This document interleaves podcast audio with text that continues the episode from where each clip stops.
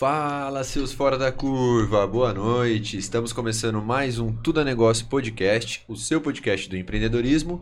Eu sou o Matheus Galdense. Eu sou Vinícius Ereni. Pontualmente às 7h37, estamos aqui mais uma vez. Isso, pro nosso centésimo terceiro episódio. É Eu isso? É assim que lembro. fala? Será que tô certo agora? 103.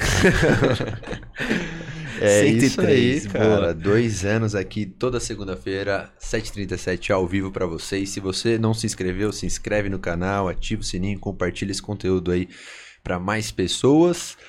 E, bom, passar os nossos parceiros, patrocinadores aqui. Pô, a galera que fortalece aí a firma, né? Exatamente. FG Imagens, Bloom Gifts, Vila Nobre, Germânia, iGreen e Cato. Muito obrigado por estarem contribuindo para a gente levar esse conteúdo para mais pessoas. Isso aí, tem link na descrição aí de todo mundo. Quiser saber mais, clica aí.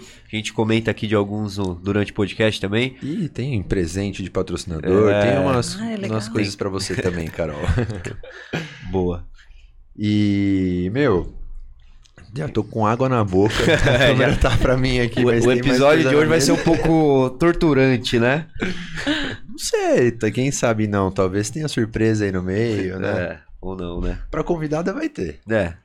Hoje a gente vai fazer uma troca legal aqui, né? Exatamente. Não vamos falar mais, senão vai estragar a surpresa.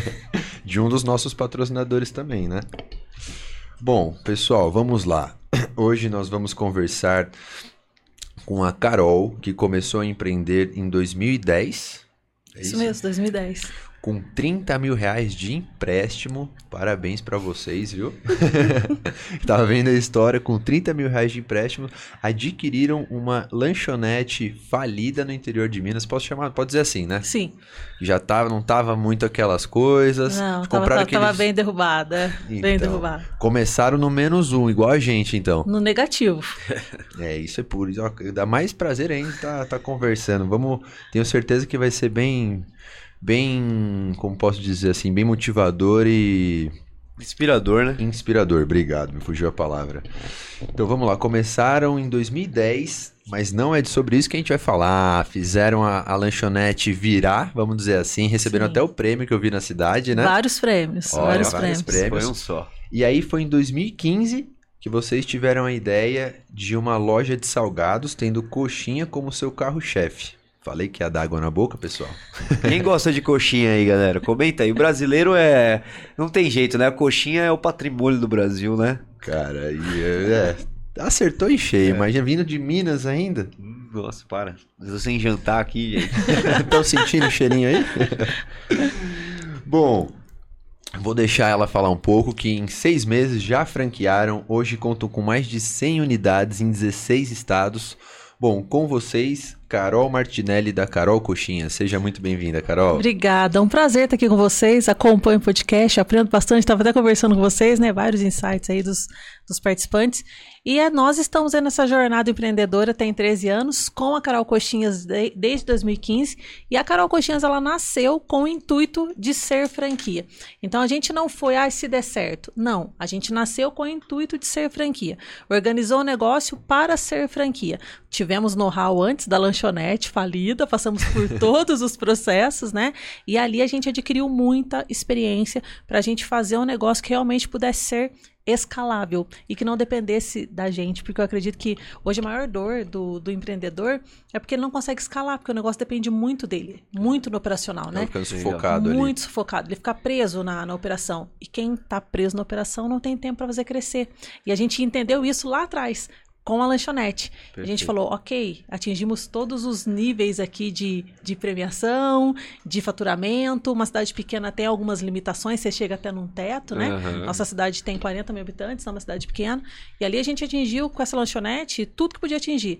Mas a gente falou que dá pra gente fazer mais. Legal, Vamos arriscar fazer bacana. mais? E aí surgiu a Carol Coxinhas, mas quebramos no meio do caminho outro negócio. Às vezes as pessoas vê, acham que foi só glória, né, gente? E o Só empreendedorismo... acerto, acerto, acerto. Não, não. Aqui a gente, a gente não, não brinca de, de vender uma coisa que não existe. Foram muitos perrengues, mas a Carol Coxinhas ela nasceu justamente para ser franquia e hoje a gente está aí crescendo, expandindo para todo o Brasil. Que legal, parabéns.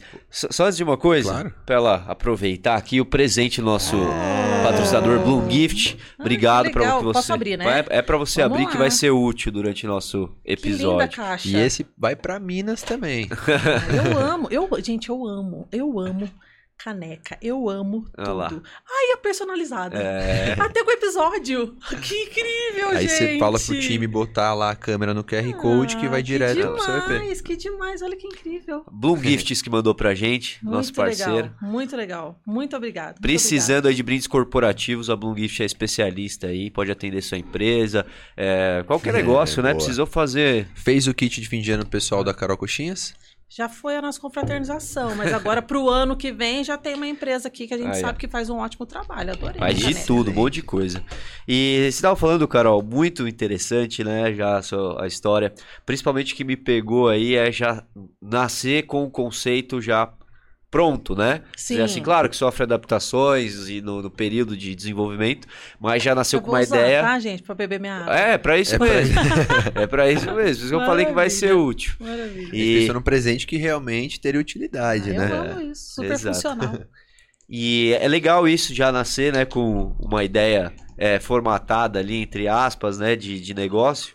Mas como é que foi esse começo, assim, até vocês realmente entenderem? Você falou que foi de é, ficar, é, entender que não podia depender de ninguém, mas como é que foi essas dores pra realmente chegar nessa conclusão? As dores, elas começaram lá atrás, né, do primeiro negócio. A gente pegou um negócio que não vendia nada e aquele desespero de, meu Deus, o que, que eu vou fazer agora? Porque não é que a gente começa com pouco, né? A gente começou do negativo. Mas quem que vendeu pra vocês foi um baita bom vendedor. Na verdade, assim, ele queria. Ele tava, né? Cansou. Sabe quando você, você Sei. tá naquele estágio que você quer desfazer? E era o que a gente podia comprar. Então, Uhum. acho que também tivemos ali. É isso que eu tenho dinheiro para comprar. Então, é isso que eu vou fazer virar. Ah, o Alexandre mostrou a ideia, né? Quando ele trouxe um lanche, eu falei: você tá louco. Mas não, é, não tava nem gostoso, né? Então, a gente comprou um negócio realmente que começou ali bem, bem ruim. Mas a gente ali entendeu as etapas do processo. E essas etapas do processo nos preparou muito para o que a gente vinha e iria ter de desafios na Carol Coxinhas, né? E a Carol Coxinhas, por mais que surgiu já formatada, por mais que surgiu já estruturada, com a cara e a ideia de ser franquia, gente, eu falo que quem tá lá no interior de Minas não tem noção do que é uma rede de franquias, não, entendeu? A gente ali começou e a gente não tinha noção do que era. E quando a gente começou, que abriu a primeira, a gente viu os desafios, porque operar uma própria, ok, a gente já tinha o know-how nosso. Mas e quando outra pessoa investe naquilo que é um sonho teu que você tocava? E a transferência de know-how? E a estruturação que uma franqueadora tem que ter? E ali os desafios foram gigantes, porque o nosso negócio, eu falo que é três em um, né? É indústria, porque a gente fornece o produto e entrega o produto. Indústria, logística, Todos os PDVs? Todos, todos. Mas aí a gente, hoje, por estar no Brasil inteiro, 16 estados, né? Então a gente conta com transportadora. A gente tem a entrega própria e a transportadora, senão a gente não conseguiria crescer Mas tanto. mesmo assim vocês que abastecem? Somos nós, todas as lojas. Legal, Deus, que legal. Sai tudo aqui de Minas, tudo da nossa, da nossa fábrica. Então, é uma indústria logística também, o suporte do franqueado e eu tenho a minha loja. Que também é um negócio, né? Também, também precisa de, de um olhar ali. E ali foi um negócio que realmente foi muito complicado pra gente entender como é toda uma estrutura. É marketing, é gestão, é consultoria de campo. Então a gente foi, eu falo que a gente foi crescendo, a gente cresceu muito rápido. A Carol Gotinhas tem oito anos, mas a gente deu a crescente ali da, do, do crescimento foi rápido. 2015, 2016, a gente cresceu bastante. E ali surgiram muitos problemas, desde indústria, logística, até suporte do franqueado, até a gente entender qual era a real necessidade do franqueado.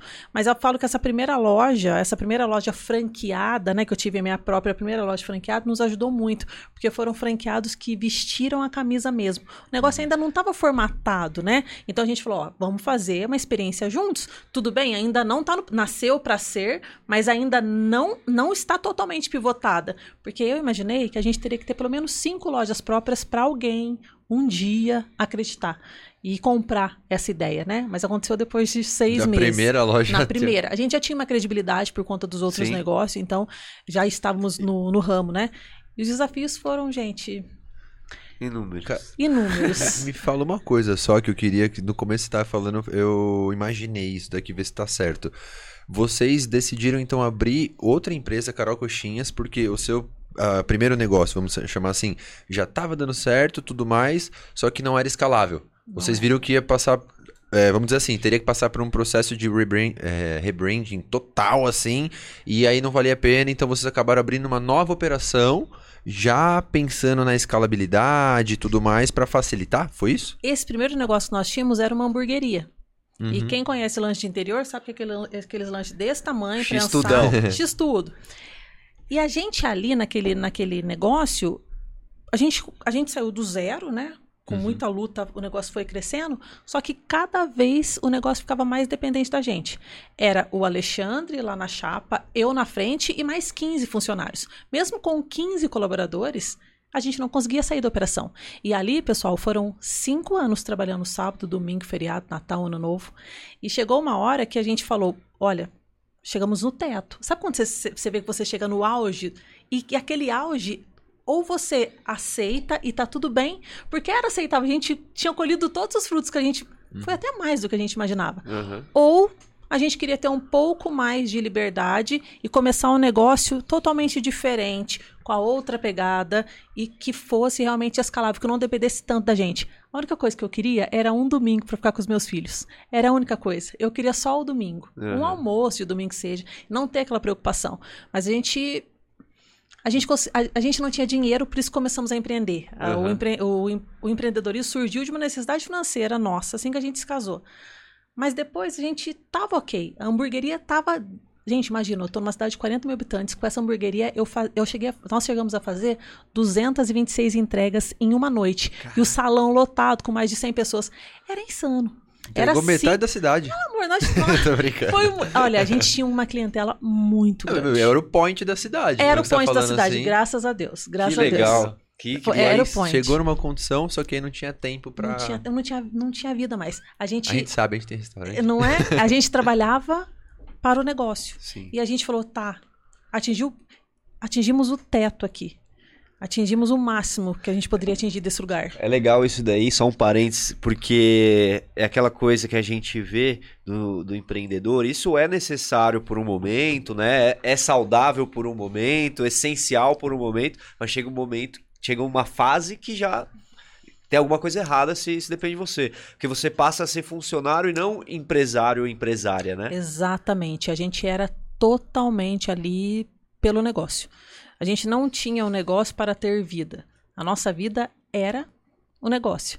E ali começou a não fazer mais tanto sentido, porque tá, o dinheiro é importante. Eu não. Todo mundo trabalha por grana, empreende por grana, ah, eu por amor. Ok, gente, mas sem grana o amor vai embora rapidão.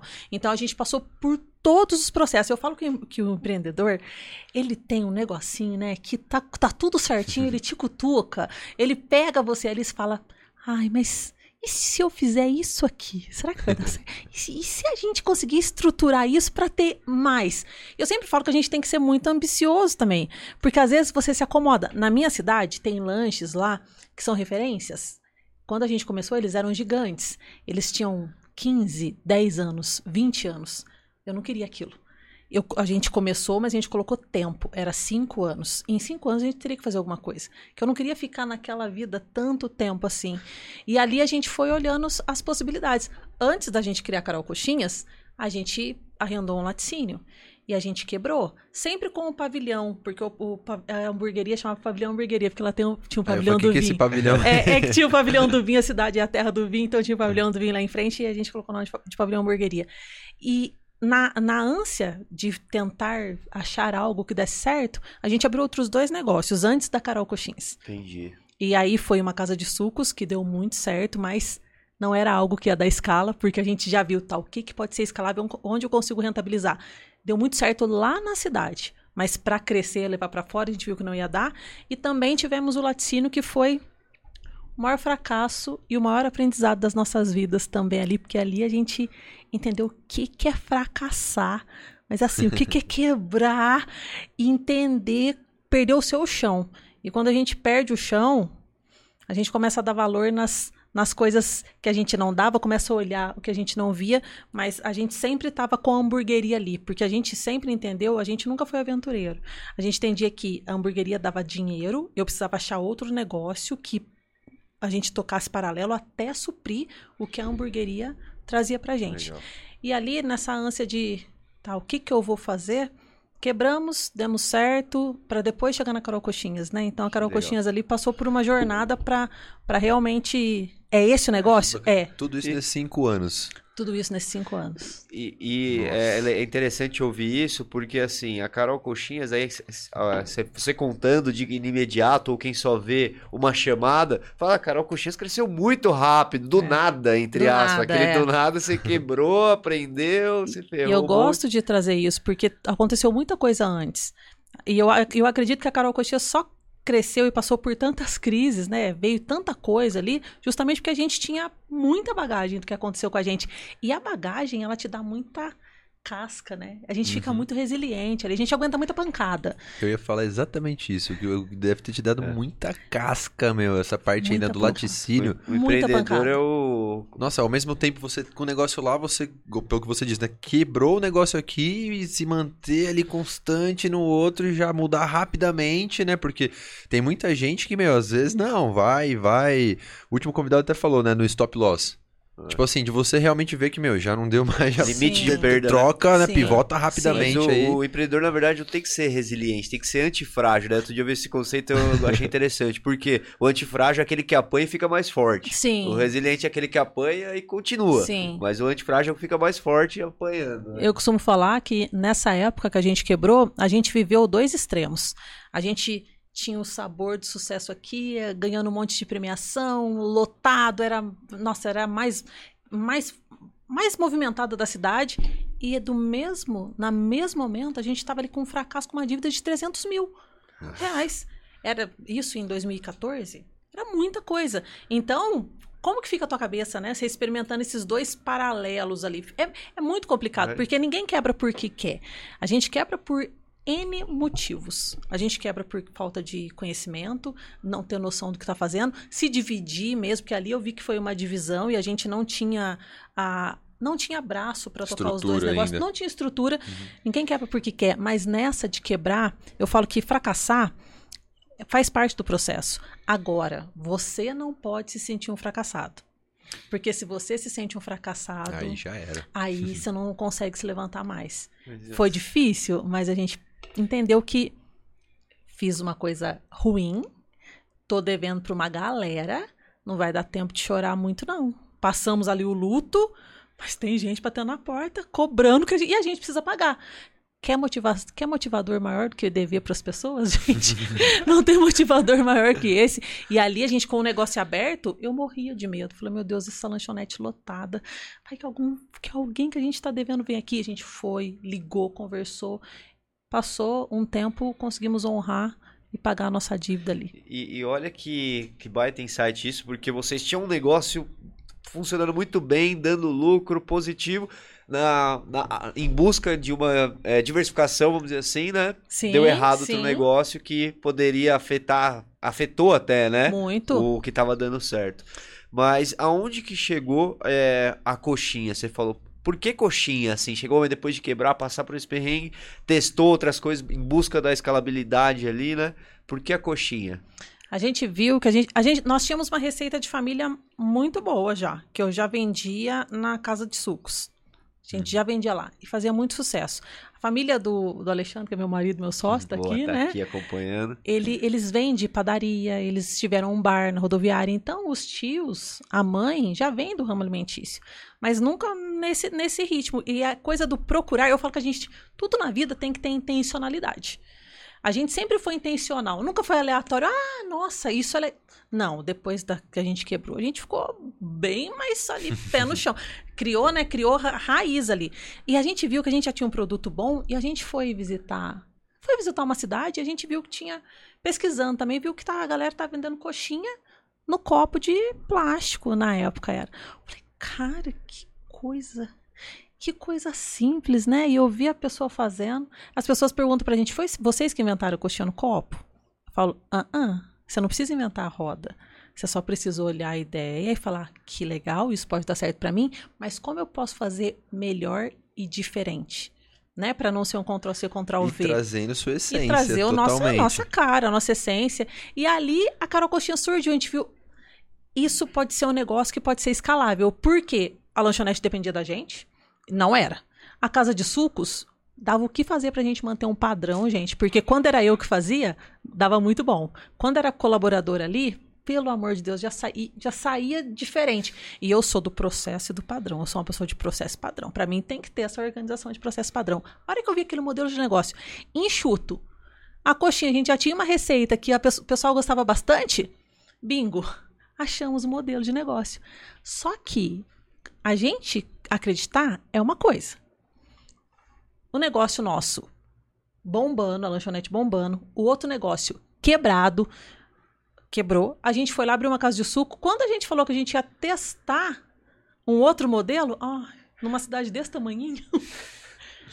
Vocês são ambiciosos demais, vocês querem abraçar o mundo, vocês vão quebrar de novo, vocês não sossegam com nada, vocês acham... Tudo que a gente poderia ouvir de negativo ali, a gente Síndrome ouviu. de Midas, né? Exatamente. Foi muita coisa, mas ali a gente entendeu que a gente passou por tanta coisa que a coxinha seria o negócio que realmente a gente acreditou muito na nossa intuição. Muito. A gente acreditou que esse era o negócio que a gente iria conseguir escalar. Porque a gente falava de escala o tempo todo. Por isso que tem que ser intencional. A gente. É, a gente quer isso. E mesmo a gente quebrando, a gente não desistiu daquilo que a gente queria. A hamburgueria não parou de funcionar durante esse processo. A gente só vendeu a hamburgueria quando a gente teve certeza que esse seria um negócio legal. A casa de sucos ainda estava funcionando. Eu sempre trabalhei com dois negócios em paralelos. Era uma loucura. Assim, 16, 18 horas por dia, gente, trabalhando. Era uma loucura. Você falando desse jeito, parece agora você falou, eu falei, meu, ainda tava na operação, eu saía, via gente. Imagina você chegando bravo que o pessoal não fez conforme a ficha técnica e tudo terrível, mais. Terrível, terrível. E ali a gente entendeu que quando a Carol Coxinhas validamos o modelo, estruturamos tudo, a casa de suco estava indo bem, agora é hora da gente se desfazer do nosso primeiro negócio. E foi difícil, porque assim, tinha muito amor lá, sabe? Tinha muito trabalho, mas tinha muito amor. Mas a gente precisava levantar capital para investir no sonho que era Carol Coxinhas. E não podia dar errado. Dessa vez, não. Dessa vez tinha que dar E certo. não ia, né? Porque É. dependia de vocês Não, e e tenho a gente colocou que... muita força ali, foi muita, muita, muita energia. A gente Uhum. colocou muita energia. E a gente, quando você experimenta o sucesso e quando você experimenta o fracasso, em paralelo, você aprende demais. Mais inteligente quem aprende com o sucesso do outro, né? Não precise fracassar. Não fracasse você. Aprenda com quem já fracassou e os insights que a, que a pessoa tirou disso. Mas a gente viveu. E vivendo aquilo, a gente conseguiu estruturar um negócio para ser menos frágil, né? Para ser antifrágil, Uhum. co- como, como não foi como o nosso laticínio. é, pegamos. O que, o que, que deu errado no laticínio? Processo, a gente não estava por dentro do negócio, não entendia. O que, que É, deu vocês caíram certo? de gaiato, vamos dizer assim, Total, quase, né? total, cara. Muito de gaiato. Muito, é, Porque mu- uma indústria, meu, imagina, o laticínio deve ser, tipo, químico, deve ser um monte de É coisa... muito difícil, é muito difícil, porque você envolve, envolve, envolvia muita. você- a gente precisava muito de terceiros. Uhum. A gente não estava na operação. Quando você depende de terceiros, você não domina aquele assunto, você não está lá todos os dias, não sai como você quer. Sai conforme o outro quer. E ali, se não tem energia do dono, Sim. Não Tem rola. Eu falo, indústria também, eu imagino que já eram os números um pouco maiores, assim, do que um Muito, restaurante. É que você falando, eu, eu já, eu já entendo bastante do, da lanchonete, hamburgueria. Sim. Agora de indústria, eu falei, acho que pra mim, pelo menos, já, opa, é outro business, outra tributação, já é totalmente diferente. Muito assim. diferente. Assim, é, a gente fazia a produção do dia de leite. Era assim, muita grana só de fornecedor de leite. Então, se desse errado, já era. E azedava a produção inteira. né? Era, aconteceu tudo ali. Não, eu acho que tudo acontece por um motivo. Tivemos as nossas falhas, com certeza. Mas eu acho que ali foi uma base. Vocês vão passar por isso pro que vai vir. É, Vocês vão aprender muito aqui. lá, É, pra- Porque eu imagino depois de algumas decisões na Carol Coxinhas ou outros negócios que deve com certeza no meu, no, no meu pensamento, vocês devem ter chegado, opa, calma lá, porque você lembra da época da... Exatamente. Você falando da, da loja de suco, Sim. você já falou, não, a gente testou alguns produtos, então, tipo, eu acho muito legal isso, o aprendizado. Sempre olho pra trás e vejo muita coisa que não foi tão boa, mas como um aprendizado, Uhum. né? E você falou assim, meu, a gente já testava algumas receitas de família, então você já foi validando Sim. o produto final, acredito, né? Um dos produtos finais da Carol Coxinhas em outro empreendimento que vocês tinham. Sim. E sabe que eu fiquei pensando quando você tava falando isso? Meu, por que que lá no suco não dava certo, ficha técnica, essas coisas assim, e na Carol Coxinhas dá? Porque a gente consegue deixar tudo pronto e o franqueado só fritar e vender. Minimiza toda É. a operação manipulação. Toda, tudo, tudo. Então, não tem manipulação. Vamos chegar lá, peraí, vamos chegar lá, que essa parte aí é, é muito interessante da, da- do, do padrão. Não, é a cereja do bolo. É que É. você falando, é, eu já tava fazendo mais ou menos uma leitura justamente disso, entendeu? Eu falei assim, meu, pô, ficha técnica, suco, tudo mais. Só que existem empresas de suco, exemplificando, só que, Sim. meu, tem processo, só que. Falei, cara, quantidade de fruta, você altera ml e tudo mais. Só pensando, deve influenciar. Agora você já manda tudo ali, por isso que no começo já falou da parte da. Da operação, tudo com vocês, do Sim, fornecimento, sim. né? Isso pra gente era importante porque a gente queria algo que nos desse rentabilidade. A gente ganhou muita grana na hamburgueria, então a gente tinha que ter um negócio que suprisse o que a gente ganhava lá. E a Uhum. gente também tinha a dívida do laticínio, então não poderia ser qualquer coisa. Como que eu vou ganhar dinheiro através da indústria? Sendo que eu, eu vou fornecer fruta para os possíveis franqueados? Como eu vou fazer isso? Eu não tinha pega, eu não, renta, eu não iria rentabilizar, então não era o negócio.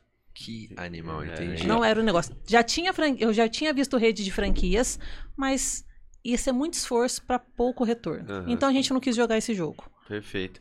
Então, mas aí, voltando um pouquinho, é, quando vocês abriram a primeira Carol Coxinhas ali, vocês venderam a lanchonete para entrar com investimento ali na Carol Coxinhas, manteram, mantiveram, né, a, a casa de suco ali, né, Sim. e foram, foi um período muito curto, é, seis meses ali operando uma unidade para começar o processo de franquia. Como é que foi isso? Porque tipo, uma, puta, deu muito certo, foi muito rápido essa certeza, assim, de é franquia, vão para cima.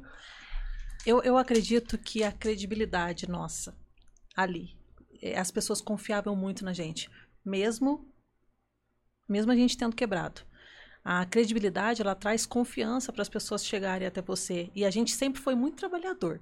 Então as pessoas tinham a ideia de tudo que eles fazem dá certo, eles são esforçados, quebraram, mas não desistiram. E o modelo de negócio era muito propício, gente. Era assim, era, era muito fácil.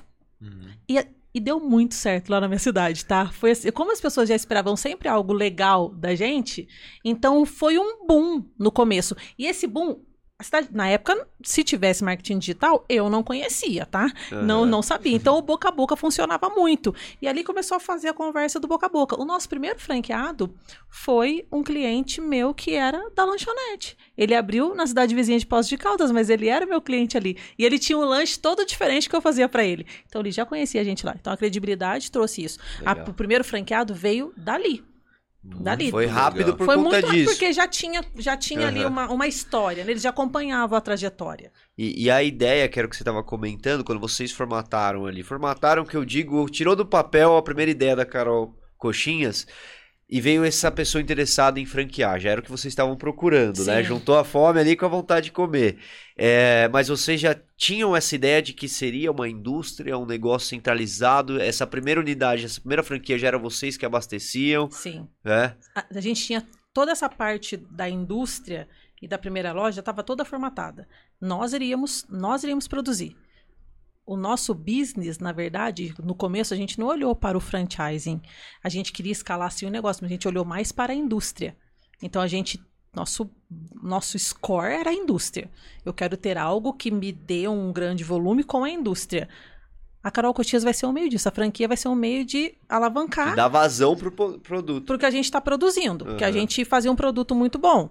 E, e, e ali, quando a gente quando a gente decidiu ser Poços de Caldas, foi um dilema pessoal para mim, porque na minha percepção, por eu estar numa cidade muito pequena, as pessoas não iam colocar credibilidade na minha marca. Então eu falava, eu vou para Poços, eu vou abrir minha loja própria lá. E aí depois eu vou fazer a loja modelo e, e vou, e vou querer levar isso para outros lugares. A gente tentou alugar ponto em Poços de Caldas desde o segundo mês. A gente ficou quatro meses tentando alugar ponto. Ninguém alugava ponto pra gente. Parecia que era uma coisa. A gente ia, ninguém alugava. E como eu não acredito em coincidências, eu acho que tudo tem um porquê. Quando esses franqueados chegaram, ah, eu quero posto. Quando eles falaram, eu quero posto, eu falei, ah, mas posto é meu. É, vai, ser pra, vai ser a minha loja lá, né? Vai ser minha loja modelo. E foi um dilema para mim, porque a gente tem essa coisa do. Tinha essa coisa ainda de centralizar. Por mais que eu quisesse ser uma escala, eu ainda tinha ideia, não tem que ter cinco, não tá validado. Eu tinha medo, porque quem já quebrou não quer fazer as outras pessoas passar pela mesma coisa, uhum. né? Então eu queria, queria que fosse minha, mas aí esse casal era muito parecido com a gente. Quando a gente fala de perfil de franqueado, eles eram muito a gente lá atrás quando a gente veio da quebra. Eles uhum. também estavam passando por dificuldade, eu não tenho muita coisa, mas eu tô com muita vontade de fazer algo diferente, eu tô com muita vontade de dar uma virada na minha vida. E depois que ele, eu, eles sempre contam, né? Vocês, eles sempre falam pra gente, vocês me receberam na sala da casa de vocês. E ali a gente teve a oportunidade de transformar a nossa vida. E realmente foi. Só que ele não transformou só a deles, transformou, transformou a nossa também. Porque aí foi uma troca, né? E foi uma troca mesmo. Foi um começo. E ali começou a nossa jornada no mundo do franchising. E aí eles abriram a primeira, assim, e depois de quanto tempo você fala, opa, deu certo, vamos partir pra segunda, terceira, quarta? Aconteceu tudo muito rápido. Foi tudo muito rápido ali. No primeiro ano a gente já tinha umas, umas quatro engatilhadas já. Então, Mas aí vocês focaram em indústria, pelo que você está falando. Seu business plan já era na indústria. Uhum. Então a franquia, o franchising, é, franchising era um, um modo para conseguir vender mais da indústria lá sim, atrás. Sim, ah, entendi. Agora.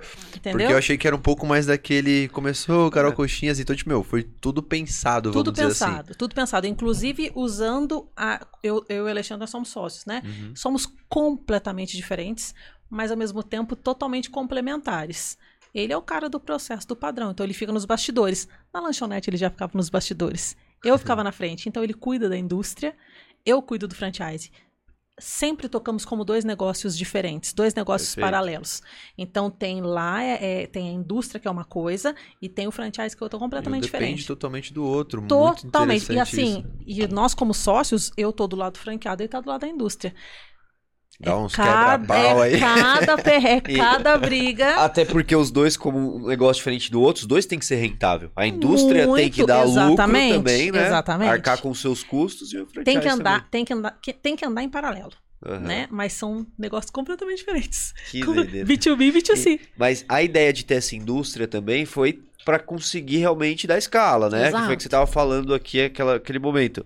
Para que seja, se fosse fácil para um franqueador, né? Para um franqueado, quer dizer, franqueado poder só pegar, receber e não precisar de tanto know-how técnico, né? Exato. O que a gente queria é, eu não quero mais passar pelo que eu passei na lanchonete.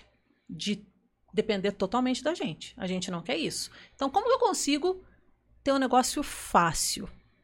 Fácil de operar. Eu quero um negócio fácil de operar. Que não precisa da bala de prata, sabe? Não tem que ser. Uhum. Pizza, pizzaria tem um pizzaiolo. Se for para fazer lá, tem que ter o, o, o salgadeiro para fazer. A gente não, a gente manda pronto. Você só precisa de alguém que frita e venda. Você precisa de um atendente. Então, ali, a, a ideia é que fosse escalável, mas também para o franqueado. Para o franqueado ter mais de uma loja. Então, é um negócio que você começa ali, você domina e depois você faz o negócio performar. A ideia era ser era vender facilidade, tá? E hoje quem compra fala, ó, estou escolhendo a Carol Coxinhas porque eu vi que é um negócio que é mais fácil de operar. Ainda mais com essa escassez atual de mão de obra hoje, a gente fala que a gente foi muito certeiro. E mão de obra específica ainda, se você depender de um pizzaiolo, a gente trabalha com restaurante japonês, mesma coisa. Se depender muito de um sushi man ou cara, cara, muito não, difícil. Não é um trabalho nosso hoje é esse, né? Tornar a mão de obra, o trabalho mais simples, né? Para que não dependa de uma mão de obra muito específica. Senão você fica refém do negócio e da pessoa que faz ali, que, que opera no dia a dia. Aí vem muita complicação, né?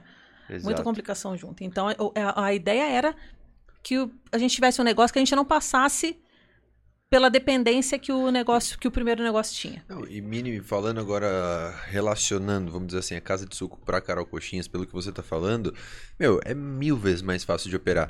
Para quem vai adquirir ali, vamos dizer, eu sou, quero ser um franqueado, né, uhum. né? Quero adquirir. Meu, eu preciso ter um pouco de tino comercial ali, tudo mais, fazer um treinamento com vocês e trabalhar. Sim. Vamos dizer assim. Uhum. Então você minimiza muito, muito e muito tudo, to- todos os processos, ele já vem, já vem mastigadinho, realmente mastigado. botar, vamos dizer assim, botar na fritadeira e E, e é fritar e vender. É o que a gente fala, frita e vende. O mais difícil que tem ali é você montar as caixas, porque tem combos. Uhum. Aí você vai montar, estruturar, vai ter que colocar o pastelzinho, a coxinha, a coisa mais difícil que tem. Agora o resto vai pronto. Quando nós tínhamos a casa de suco, a gente, a gente tinha um outro local que cortava fruta o dia inteiro, tinha que fazer o bolo, fazia o salgado. É muito, é muita dor de cabeça. mais um pouco de expertise você pegou pra chegar no Carol Coxinhas, então. Então você já tinha, você tinha uma dupla operação lá, não era só a Sim. Dupla operação, total. Eu não queria essa dupla operação para o franqueado. Eu não queria viver essa dupla operação. Eu queria que a minha loja, ela tinha que ter tudo muito fácil ali. Não tinha que ter dupla operação. Tinha que ser só um negócio ali que fosse fácil, que eu fritasse e vendesse. E que não dependesse de alguém em outro lugar. Alguém que fosse lá e fosse, fosse ter que manusear alguma coisa. A ideia Legal. era menos trabalho possível e- Pro cliente. e interessante porque quando comecei a pesquisar, eu, eu imaginei que você ter- tinha ido muito mais para esse lado, é, mais pela paixão da coxinha e tal, mas foi muito mais pela facilidade de processo e totalmente pensado. de crescimento, né? Totalmente É, é pensado. business, velho. É. Você entende? Os, os dois aqui é total business, meu. Que- Na verdade, junta um pouco dos dois no final, mas o, o start mesmo, né, o pontapé inicial foi realmente a praticidade. E aí junta com a, lógico, a Sim. coxinha é um clássico. A gente tem um amor pela coxinha gigante. É um produto que a gente ama e que a gente consome. Que a gente falou, por eu gostar, eu vou vender. Gente, eu não vendo aquilo que eu não acredito. E as pessoas falam, você come coxinha? Também. Todo dia. Eu como. Todo... Quando eu tinha lanche, todo dia. Éramos um pouquinho... Isso, sinceramente, dá pra reforçado. sentir isso daí. Porque você não força, não, assim, quando você acredita em algo que você trabalha, tudo, você fala de maneira natural, Sim, meu. Você não precisa nem pensar, já é algo que tá no seu sim. cotidiano, né? no seu- Exatamente. Só que não fomos movidos somente pela paixão. É óbvio, né? Tem que fechar não a conta. Não, depois, depois que você quebra uma vez, você fica bem mais realista, bem pé no chão. E ali a gente tá. Hoje eu amo o conceito da marca. Ficou muito maior, sabe? Sim. Tudo que a gente construiu depois de uma coxinha, tem muita coisa que a gente fez, que a gente faz muito legal, né? Para vocês terem uma noção, a gente chegou num ponto hoje que a gente também, nós também somos uma empresa de entretenimento, porque a gente tem videoclipe, a gente tem animação, a gente tem histórias animadas, a gente tem Legal. música. Então a gente saiu totalmente da nossa bolha. Não é só o salgado, é tudo que envolve um universo que a gente criou ali, Uma uma experiência. é toda né, uma experiência que envolve. Então isso é apaixonante. Legal. Mas primeiro a conta tem que fechar. Aham. e como é que foi esse momento? Vocês saíram ali uma, duas, em, em alguns anos cinco, um ano, né? Cinco, você falou. Sim. E quando começou a crescer 30, 40, agora precisa estruturar. Teve, chegou um momento desse, né? Que falou, puta, agora, peraí, temos que fazer alguma coisa. toda hora tinha que É, estruturar, né? Como é que foi? Porque foi um crescimento muito rápido, né? Quando 2016 para 2017 foi um caos na nossa vida, porque a gente cresceu muito rápido e a gente não tinha estrutura para tudo aquilo. Cresceu muito rápido. A gente foi fazendo, foi fazendo, foi crescendo, foi crescendo. Mas e precisa dar conta daquilo depois. E muita gente se perde e quebra em franco crescimento. Não é só a falta de, de, de venda que gera, o excesso de venda também. E naquela loucura de muito franqueado, a indústria todo vapor, a gente não tinha a estrutura pro, pro tanto que a gente cresceu. E a gente também não tinha o know-how, não, porque até então que a gente começou, a gente era os pioneiros, querendo ou não, né? A gente não, não inventou, mas a gente era pioneiro na nossa região e foi crescendo assim. Só que depois começou a todo mundo fazer igual. Tinha muito. E os franqueados cada vez precisando de mais suporte e a gente mais mergulhado na operação. Eu falei, meu Deus, não chegamos até aqui para viver tudo aquilo que a gente viveu de novo. Medo de quebrar de novo, né? E ali eu tomei uma. um- Nós tomamos uma decisão muito importante. A gente entendeu que as nossas limitações podia quebrar o negócio. E a gente pediu ajuda. A gente trouxe alguém que sabia mais. Eu não sabia. Eu sabia até ali, a gente tocou e a gente deu o nosso melhor. Só que chegou um ponto que só o que eu sabia já não supria mais a necessidade do mercado, dos franqueados e da estrutura. Aí a gente trouxe alguém de fora e falou: vem aqui porque vai dar muito ruim. E realmente essa pessoa veio e assim, eu falo que pra mim ele foi um escudo, porque ele começou a ter tratativa com os franqueados, que os franqueados estavam comendo a gente pra- pelas pernas, entendeu? E claro, se você não tem toda a estrutura, hoje a minha franqueadora, a gente, nós somos referências pela estrutura que a gente tem, que oferece. Mas não tinha. E quando você não tem para você entregar pro, pro, pro seu cliente, pro seu franqueado, você dá todas as armas para ele vir aqui, ó, e te sugando. Uhum. E eu tava totalmente ne- nessa questão. Ali a gente entendeu que está tudo mais do mesmo para organiza a casa, segura o crescimento, porque todo mundo tava querendo naquela época, segura o crescimento, ajusta a casa. E a casa, gente, é franchising, é indústria, é logística, é muitos cômodos para você. de tudo, marketing, imagina. nossa, foi uma loucura. E ali a gente voltou para dentro de novo, a gente foi desenvolver novas habilidades. Ali a gente começou a estudar. Já tinha, já tinha umas 15, umas 12, 15 lojas. Que eu falo, acho que é uma virada de chave, né? Já vira outro negócio. Meu, agora tem que gerir, né? Nem colaborador, é 15 franqueados que estão querendo isso, aquilo. É exatamente isso. É completamente diferente. E a gente não estava preparado para isso. A gente não se preparou para isso. A gente não entende. Quando a gente falava que a gente queria ser franquia, de verdade, a gente meio que. Eu falo para não romantizar o empreendedorismo, porque não pode. E eu aprendi isso a duras penas. Várias etapas da minha vida eu aprendi muito, muito, com muita dificuldade. Mas eu meio que romantizava essa coisa de, do crescimento, sabe? O crescimento ali, ele te, ele te engana. Se você não tomar cuidado, na hora que você tá no auge, ele pode vir e pode ser, a queda pode ser muito, muito grande, né? E você pode se, se perder nesse processo. A gente só não se perdeu porque a gente procurou ajuda. A gente entendeu que eu não sou boa o suficiente para tocar a empresa do tamanho que ela tá. Então eu vou dar um passo para trás, vou trazer quem sabe fazer melhor do que a gente e a gente vai aprender de novo. Sim. Só que dessa vez com quem sabe. E, e a franquia, né? Eu imagino, a gente quer chegar nesse ponto aí também do nosso negócio, mas que deve, a parte mais gostosa deve ser vender, né? E o que vem ali atrás, que é dar o suporte, a Sim. indústria, no caso de vocês, é o que realmente precisa de atenção. Acho que vender. Quem, vocês que estavam à frente do comercial, de vendendo também franquia nesse momento. A gente É. fazia tudo. O Alexandre na indústria, eu vendia franquia, eu era consultor de campo, eu inaugurava loja. A gente, eu, eu, eu e o Alexandre desenvolvia novos produtos, era a gente. Teve uma época que a gente tinha um- um- uma Fiorino, e até então a Fiorino dava conta de, de fazer tudo. A gente comprou um caminhão. Eu sempre conto essa história. O Alexandre ia fazer a entrega com o caminhão. E ele se apaixonou pelo caminhão. Aí um dia eu falei pra ele, falei, pelo amor de Deus, você tem que ficar na indústria, porque ele tava entregando, ele tava amando. Falei, volta pra dentro que a gente precisa de você aqui. Então a gente. Era muita coisa. Aham. Era gigante e a gente não tinha as pessoas certas nos lugares certos.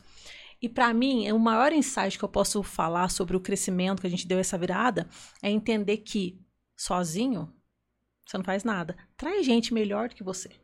Traz gente boa. Se não for melhor do que você, porque a gente numa cidade pequena, a gente era referência. Né? Não tinha pessoas que faziam nesse ramo que estavam fazendo isso. Aí eu, eu entendi que eu funcionava muito bem com perfis complemen- complementares. Aí eu trouxe um- um- uma pessoa para me ajudar que fazia coisas que, que eu não era tão boa.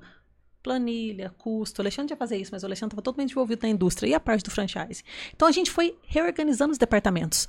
Tá, marketing. A gente sempre gostou muito de. Eu acho que é- eu amo o marketing. marketing para mim é, é o que trouxe o meu negócio até aqui. Porque coxinha vem de qualquer lugar. Mas o nosso jeito de vender era totalmente diferente. A gente era muito disruptivo. Trouxe a gente até aqui. Só que chegou uma hora que a gente era igual a todo mundo. O que, que eu vou fazer pra me diferenciar? E ali, gente, a gente fazia as coisas mais absurdas do mundo, entendeu? Que as pessoas falavam, nossa, mas viralizava.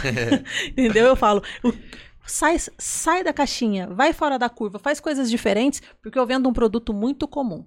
Como que você destaca, né? Como você se, se destaca? E isso é uma luta constante, porque, ok, comecei, ficou igual todo mundo. A gente começou de novo, reestruturamos nessa fase, nos, nos destonamos, só que vai indo, todo mundo começa a fazer igual você. O que, que eu posso fazer agora para fazer mais, melhor, de um jeito diferente? É uma luta sem fim.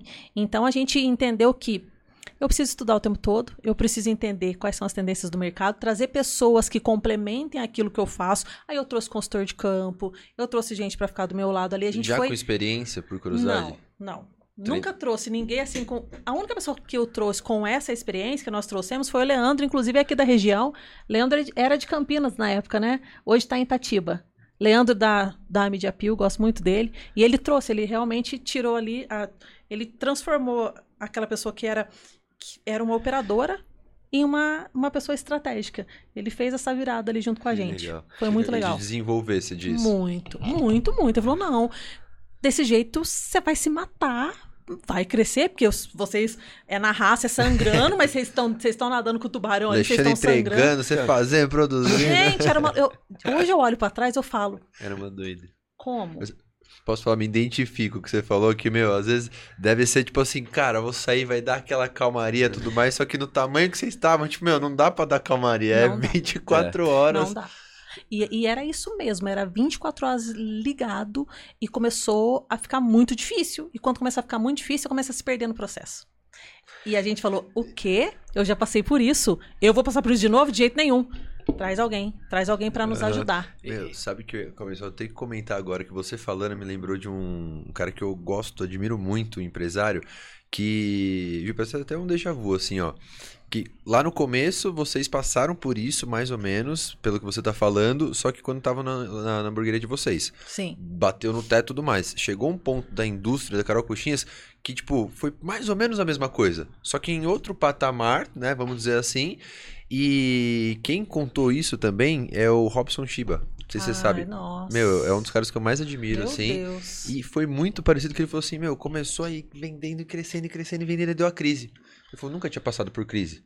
Aí veio todo mundo de uma vez, começou, ele falou, "Mas, gente, reuni todo mundo, calma. Vou trazer algum especialista pra ajudar a gente.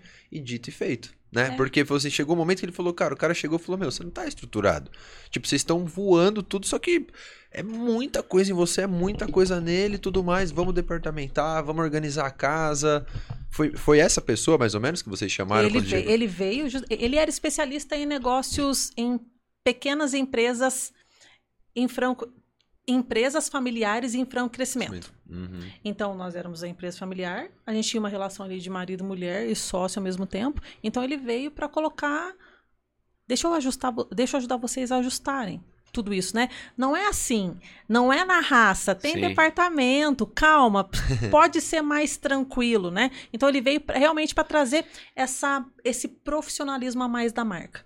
Porque Perfeito. até que a gente tinha ali os 10, os 15, que a gente estava só em Minas fazendo caracol, beleza. E a hora que a gente chegou em São Paulo? É outra coisa, gente. Sim. É outra realidade, né? Então, mas aí chegou esse momento, para de vender franquia, para, Segura para. É. tudo. Mais uma vez. A gente passou por vários momentos desse tipo. Aham. Vários momentos. Então, parou, segura. E isso aí mexe um pouquinho com a...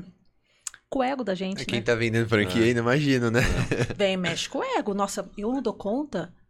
Vai, alguém tem que vir resolver? E- Sim. E ainda mais tem que vir. tendo pessoas interessadas querendo comprar. Exatamente, né? exatamente. Aí a gente segura. Foi muito rápido o nosso processo. Eu falo que a gente é muito flexível e a gente tem uma coisa da adaptabilidade muito latente. A pandemia veio, a gente se adaptou muito rápido justamente por A gente, conta a gente disso. nem chegou, eu tô adorando essa conversa. nem chegou, quero ver pandemia E, ainda. e aí a gente estruturou, ele- essa pessoa nos ajudou até 2018. 2018 eu falei pra ele, olha, você fez um ótimo trabalho com a gente, agora a gente vai, vai, vai tocar por aqui.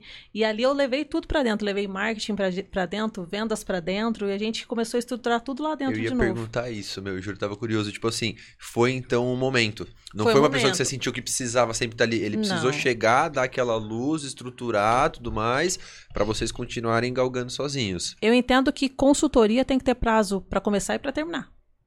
E você tem que aprender para você fazer melhor do que quando o cara tava. Porque assim, por mais que ele, que ele, que ele trouxesse a, toda a expertise dele, o DNA do negócio era nosso. Vocês. E aí começou a modificar. Chegou uma hora que começou a modificar demais. Destonou daquilo que a gente era. A gente queria organizar assim.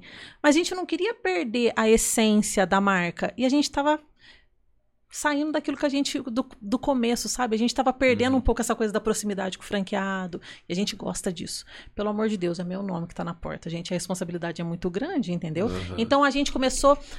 Tá, tá mu- obrigada, aprendi tudo, agora eu vou estruturar aqui do nosso jeito com o nosso filho. E ali a gente trouxe tudo pra dentro, venda, marketing, eu montei uma agência dentro da Carol Coxinhas, nós temos uma agência lá. Hoje só no marketing tem seis pessoas.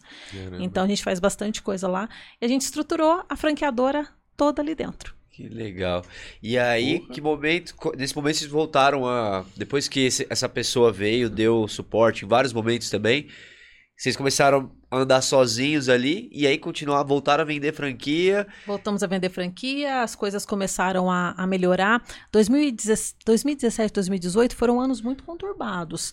Então a gente cresceu, mas estava sentindo ali muito, muito era muito difícil você crescer, mas estávamos crescendo. 2019, a gente estava com a casa ajustada. E ali a gente falou: vamos preparar, porque 2020 é o nosso ano. Ah, 2020 é o nosso ano, nós vamos arrebentar. e a gente fez um planejamento anual, gente, lindo. Era o ano que a gente ia explodir 2020. Janeiro, beleza, fizemos nossa carnaval, conseguimos levar a nossa marca lá pro Sambódromo, muito começou a ficar meio esquisito. Março, fecha tudo. Ali, nesse momento da pandemia, foi a segunda vez que eu senti o gosto amargo da derrota. primeira vez com laticínio. A segunda vez foi ali. Porque foi a primeira vez que eu não sabia o que fazer. Eu não sabia o que fazer. Eu não estava preparada. Eu sou a pessoa que pode estar tudo dando errado. Eu sou entusiasta, se tem possibilidade, eu vou atrás. Se tiver isso aqui, ah, é isso aqui que é a minha chance, eu vou virar nisso aqui. Na pandemia, fechou tudo. Deu uma travada. O, o que, que, você vai fazer? E não dependia de você, fecha. Ninguém queria nem saber. Acabou. Game over. Foi mais ou menos isso. As lojas fechando, os franqueados desnorteados. Eu não sabia o que falar para eles, porque eles esperam sim. Se eles estão numa franquia, eles querem uma solução. Claro. E eu não sabia o que fazer. E eu me lembro que eu reuni os meus braços direitos, eu sempre conto essa história porque a gente sempre passa por momentos como esse. O meu momento foi a pandemia.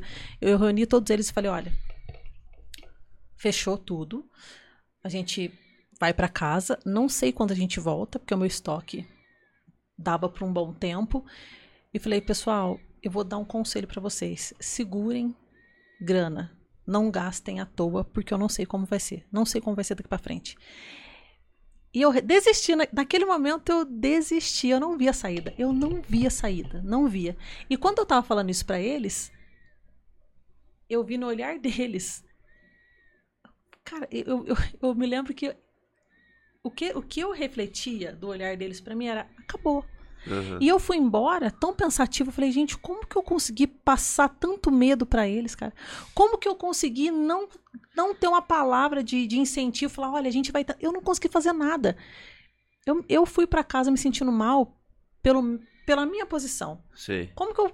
Por que que eu tomei essa. Por que que foi assim? Mas estava muito doloroso para mim. Chorei, chorei, me desesperei. Mas eu falo que a gente não pode nem ter muito tempo para sofrer quando a gente empreende, cara. Não dá para você ficar. Você tem que passar sim pelo luto, porque ninguém é super-herói aqui. Mas quanto mais rápido você conseguir sair, melhor, porque o tempo tá correndo e tempo é dinheiro. No jogo ali dos negócios é o que é, é o que move. Chorei bastante, mas falei: "Nossa, eu tenho alguns projetos parados no papel porque a gente não tem tempo". Quais eram esses projetos? A gente já tinha o know-how da, da da escala. Uhum. A gente já entendia como funcionava delivery. A gente estava surfando a onda do delivery, pessoal, desde 2018. Então, pra gente não era novidade. Ah. Não era novidade. A gente sempre está um passo à frente. Eu sempre falo que a gente tem que estar tá preparado, entender que é tendência. Muita gente não queria colocar no delivery. Ah, é porque ah, a plataforma tira muito dinheiro. Você vai brigar com quem é maior do que você? Não, então tira proveito dela. Então a gente. Era só dois franqueados que não estavam na, na plataforma. Os outros. A operação é fácil também, fala aí. Fácil, tranquila. É um canal de venda, né? E ali eu falei, e peguei o telefone. No, no outro dia eu falei, gente, seguinte, todo mundo lá na empresa, porque nós vamos tirar os projetos do papel. E esse projeto do papel eram as novas marcas que a gente queria colocar no mercado. A gente, a gente, a gente que tinha, a gente iria até então a marca de açaí e uma marca de frango no balde. A gente tinha tempo, a gente tinha ociosidade, tava todo mundo parado nas lojas e a gente falou: mesmo equipamento, mesma estrutura, produtos similares, eu não vou precisar fazer investimento. Então vamos aproveitar para quem eu falo, quem tem um não tem nenhum, né? Então vamos pulverizar esses eh, abrir mais canais de venda. Aí a gente criou novas marcas. Por que, que eu não coloquei na Carol Coxinhas? Porque quem quer um açaí não vai comer, não vai procurar açaí no salgado. Aí a gente, vamos criar uma marca de frango no balde, porque é muito similar ao que eu já vendo. É a mesma fritadeira, a mesma mão de obra, manipulação praticamente zero. E a gente pivotou essas, nova, essas novas marcas em seis meses. Criamos do Zero, praticamente, que a gente só tinha um rascunho. Calma aí, então, pelo que eu entendi, vocês estavam fazendo essas nova- novas marcas na indústria e estavam vendendo nos seus franqueados? A gente não tinha essas novas marcas na, na indústria. A gente Não, tinha começaram, desenvolveram e começaram a fazer. É, a gente tinha ideia no papel, né? E aí a gente achou um fornecedor nosso de açaí, um fornecedor parceiro de açaí, porque eu criei a marca. Eu não criei o produto, eu criei a marca. Mas O frango no balde, sim, a gente fez a receita, man- tempero, aí é só o tempero. Hoje o franqueado manipula para empanar o frango na, na Acho loja. e- então É, os franqueados tiveram outras marcas dentro da mesma cozinha. Outras duas marcas na mesma cozinha, usando a mesma estrutura, dividindo aluguel ali com as outras marcas, as mesmas mão de obra. Meu, sensacional. Cara, a gente cara. cresceu 187% na pandemia, porque a gente vendeu demais na pandemia, porque tudo fechado. Não, e só Delivery coxinha explodiu. ia vender. A gente alavancou demais a venda da Carol Coxinhas, mas as outras marcas trouxeram, tirou o franqueado da zona de conforto. Aí eu não abro no domingo. Aí eu abro só até às sete da noite. Vê a pandemia, com as no... vamos. Opa! O que você fazia já não dá certo mais. E as outras marcas trouxe. Abre até mais tarde. A minha loja mesmo. Eu falava que eu não queria abrir de domingo mais, não queria trabalhar de domingo. Não, é uma necessidade. Nova realidade. Então vamos nos, nos adaptar à nova realidade? Vamos, vamos ter que esforçar um pouquinho mais. Abrimos no domingo, hoje o domingo é o terceiro dia que mais vende na rede. Então os franqueados cresceram ali, teve franqueado. O primeiro franqueado meu, ele cresceu três vezes, três vezes o que ele vendia antes da pandemia. É insano essa virada de jogo nossa. O que eu juro, eu tinha até anotado, é a. Pode falar as marcas? Claro, Pro claro. Açaí, Pro açaí, Chicken Yeah, chicken é. é assim que fala. Isso. Meu, eu achei que era outra empresa. Não, tá tudo Tipo- ali. Tudo na mesma loja. Então, além de você. Porque eh, você falando, eu lembro até da gente, né, meu? Foi conturbado pra todo mundo. O direcionamento que tinha pra gente, vamos dizer assim, empresários, em- empreendedores tudo mais, era fica em casa, as mantém portas. tudo mais, com as contas vindo, com os boletos caindo tudo mais. E aí eu pensei que você ia falar, tipo assim, meu, isso seria, vamos dizer assim, uma jogada pra indústria. Não, E o Carol Coxinhas já tinha a rede de delivery. não. Então você conseguiu agregar mais ainda duas marcas pros franqueados. Falar, tipo, meu, além do Carol Coxinhas, porque todo mundo tava consumindo em casa. Aham. Você vai ter outras duas marcas pra trabalhar com praticamente, praticamente o mesmo maquinário. Os mesmos maquinários. Vamos comprar uma franquia. E Nesse Não, de momento, verdade, muito nesse bom, momento meu. a gente não pensou na indústria. A gente só pensou no franqueado. E poderia ser um tiro no pé. A gente conversou muito eu e o Alexandre, mas eu falei pra ele: "Deixa, deixa eu testar". Porque o franqueado ele tava ocioso. As pessoas não iam na loja porque estava tudo fechado. O delivery deu o boom, mas foi aquela crescente. Naquele momento tava estava na crescente, mas não foi aquela aquela loucura a gente teve um combinado muito importante com o franqueado com essa marca de frango no balde. Eu vivo da indústria. E eu sou muito transparente na relação com eles. Então a gente vai lançar duas marcas. O açaí não tem problema nenhum você vender na loja para os clientes da Carol Coxinhas. A Chicken é, que é a marca de frango no balde, não pode ser vendido no balcão, por dois motivos. Primeiro, eu não quero bagunçar a cabeça do cliente. O nosso cardápio da Carol Coxinhas já é extenso demais. Eu não quero bagunçar. Segundo, se você colocar o frango no balde e esse frango no balde pegar 20% do faturamento que era da Carol Coxinhas, eu quebro a indústria. Então teve que ser muito bem pensado e eu tive que confiar muito neles, porque se a gente colocasse isso e diminuísse 20% a minha venda na indústria, Já era. Quebrou, quebraria, a gente quebraria geral. Então foi uma coisa pensada, foi conversada e hoje assim, eu vendo açaí na Carol Coxinhas, vendo, mas ele tem o nome da Pro, tem outro nome, tem açaí na Carol, tem, mas tem a Pro Açaí também, que eu brigo com as marcas grandes de açaí. Frango no balde? Gente, se você for numa Carol Coxinhas hoje, você não tem ideia que tem uma marca de frango no balde lá atrás. Porque não aparece. É delivery. WhatsApp, Marketplace. E Que tá vindo outras marcas também. Uma marca de churros e uma marca de Você não hambúrguer. puxa o faturamento, você não morde o faturamento da Carol, né? Você Não, consegue abrir essa frente aí. isso. Você pulveriza, isso é muito melhor. Não, com certeza. E isso para os franqueados desse momento não teve nenhum custo para ter outras marcas lá. Zero. Muito pelo contrário, o custo foi nosso, porque criar uma marca do zero E- é, é difícil. E hoje essas franquias são vendidas separadamente? Ou... Não, não. É um Por enquanto só? não. Por enquanto a gente entende que tem que ser um braço. É você recente, compra. né, é, é, e assim, a gente não tem esse interesse no momento. Eu quero, que- eu quero deixar o meu franqueado mais fortalecido. Então, se você compra uma franquia da Carol Coxinhas, essas outras três marcas estão embutidas. Essas duas marcas estão embutidas. Então, você leva três marcas com Legal. uma estrutura só. É obrigatório? Não, mas a gente fala, para que você vai querer vender 60 se você pode vender 80, 100? E, né? E tudo no mesmo. No mesmo espaço, mão de no mesmo obra. Espaço, assim, mas no mesmo padrão de Carol Coxinhas. Já vai tudo ali pronto para não ter aquela. O frango, a pessoa. a- o frango, a gente manda o tempero pronto e ela vai lá e tempera, Uhum. empana e frita. Porque a gente foi ver para fazer na indústria, saía muito caro. Uhum. Aí a conta não fechava. também, é, a conta não fechava. Então o franqueado, ele entendeu que o processo ainda assim é fácil, dá para fazer. Ele adere se quiser também, né? Sim, sim. Isso não é é obrigatório, mas quem colocou não volta atrás. Eu falo, que os outros franqueados que já operam, né? Eles vão lá e eles mesmos vendem a ideia das novas marcas, porque a gente mostra número. Sim. Eu mostro o número e contra números não é argumentos. e a mais de rentabilidade ainda, o salgado é o que mais deixa. É o carro-chefe nosso, porque é a Sim. marca principal, é a marca que a gente brand vende. que vocês é o trabalham. brand Pro muito franqueado grande. também. A... Pro franqueado. Tem franquias hoje que o açaí vende mais no delivery do que a Carol. Hoje, pra vocês terem uma ideia. O frango no balde também, porque o frango, além do frango, a gente tem os, os, os lanches de frango. A gente veio só com o frango no balde. Uhum. E aí, querendo ou não, um ticket mais alto, mas eu queria um produto de entrada. Preciso de um produto barato para com, competir ali com grandes marcas, né? Vocês sabem o que eu tô falando, das grandes marcas. Aí a gente colocou.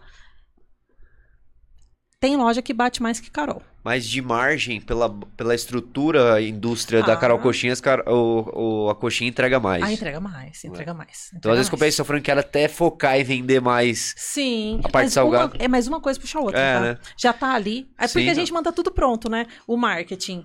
Tá, você vai postar isso hoje, as três marcas. Vai lá e posta. A gente Aham. tá trabalhando o brand. Claro que o franqueado tem que fazer o seu dever de casa. Mas sim, os nossos esforços é 70% Carol, hoje 70% Carol, 30% as outras marcas. Mas esse ano, as coisas, o ano que vai entrar vai, vai mudar. A gente vai focar nas outras também. E, Vinão, pensando assim também, cara, esse calor que tá.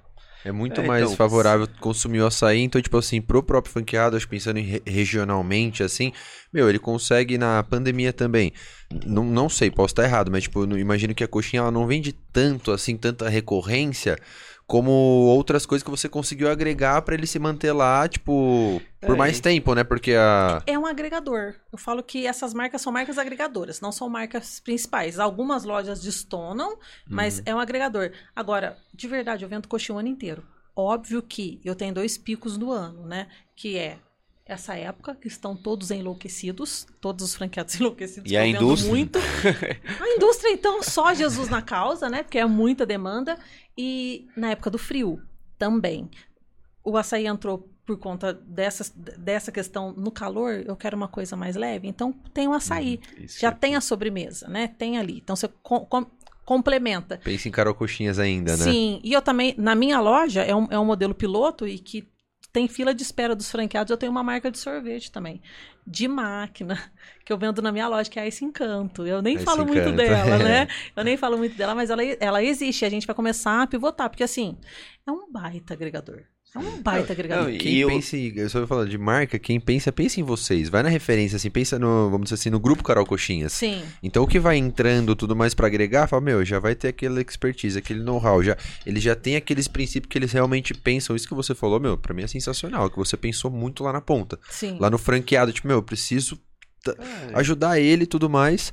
E o que eu queria perguntar, você teve alguma cena, tipo do filme The Founder, que você chegou na loja, o cara lá com o frango e tudo mais, ou não? Teve alguma coisa assim, ou você Ah, conseguiu? não, de vez em quando pega. assim, no começo, o combinado foi: é, não coloquem, não, não deixem as pessoas saberem que é Carol Coxinhas. Porque eu tenho medo de realmente impactar o faturamento da indústria. E aí dá problema. Então a gente ficou nesse começo de é uma marca nova, não façam co- coligações. Não Uhum. façam. Hoje a gente entendeu que não tem problema nenhum. E a gente, e a gente trabalha isso. O franqueado é um empreendedor serial ali pra gente. Ele tem multimarcas, é um franqueado multimarcas. Uhum. Então hoje a gente trabalha assim. Eu, eu tenho os meus clientes da, da Carol hoje, também a gente vai lá, coloca a propaganda da Chicken. Hoje o nosso saco é Carol, a Chicken, a Pro Açaí, o nosso saco Craft. Entendi. Então, uma marca hoje alavanca a outra, mas eu tinha medo, então na época eu falei, separa, porque eu não sei o que, que vai ser. Então a gente foi bem, bem pé no chão em relação a isso. A gente foi testar, né? E a gente viu que deu certo e vender a ideia de você vai ser multi, multi empreendedor. Sim. Você vai ter mais de uma E marca. eu acho que isso é legal porque, assim, é, diversifica, né, os negócios, primeiro Total. ponto, e até pro cara que vi- comprou a franquia, que é empreendedor, já sacia aquela vontade, ai, quero ter outro negócio, já tem Sim, três negócios sim, mesmo, sim. né? E, assim, otimizando, né, pessoal? Exato. Porque na minha loja lá eu tenho a sorveteria, mas é dentro do mesmo ambiente. Perfeito. Eu tinha duas janelas, tinha duas portas, com uma porta e uma janela, adaptei a janela. Só que hoje eu vou fazer diferente. A, gente, a minha loja é onde eu faço todo o modelo, né? Modelo. Testa tudo. Legal. Testo tudo. Então eu vou colocar, eu vou. vou- a gente vai vir com, com um layout novo na minha loja também, que já faz quatro anos que eu tô lá, né? Querendo ou não, tem que dar uma repaginada. Aí eu vou agregar o sorvete mais dentro da minha operação mesmo ali. Antes, dentro do balcão. Aí a pessoa pede, ah, eu quero sorvete. A, a mesma menina vai lá e tira, porque hoje eu tenho que ter uma pessoa só lá. Aham. Então eu vou otimizar a mão de obra. Isso daí eu perguntei do se alguém ti- tinha feito, porque às vezes na, na intenção, vocês sabem disso, né? uhum. De, ah, meu, vamos tentar colocar pra agradar, você acaba inviabilizando a outra operação, não só os 20% da indústria, mas tipo assim, meu, o cara acha que ele não vai, ele vai esquecer do tempo da coxinha, tipo, não sabe, querer fazer Sim. demais, então isso daí vocês já passaram também, né, gente? Vão com calma, isso daqui é pra ajudar, não perde o Exatamente. foco, porque senão você volta naquele problema que vocês tinham lá atrás, que dependia Não, de vocês, que era exato. muita, muita, muita coisa.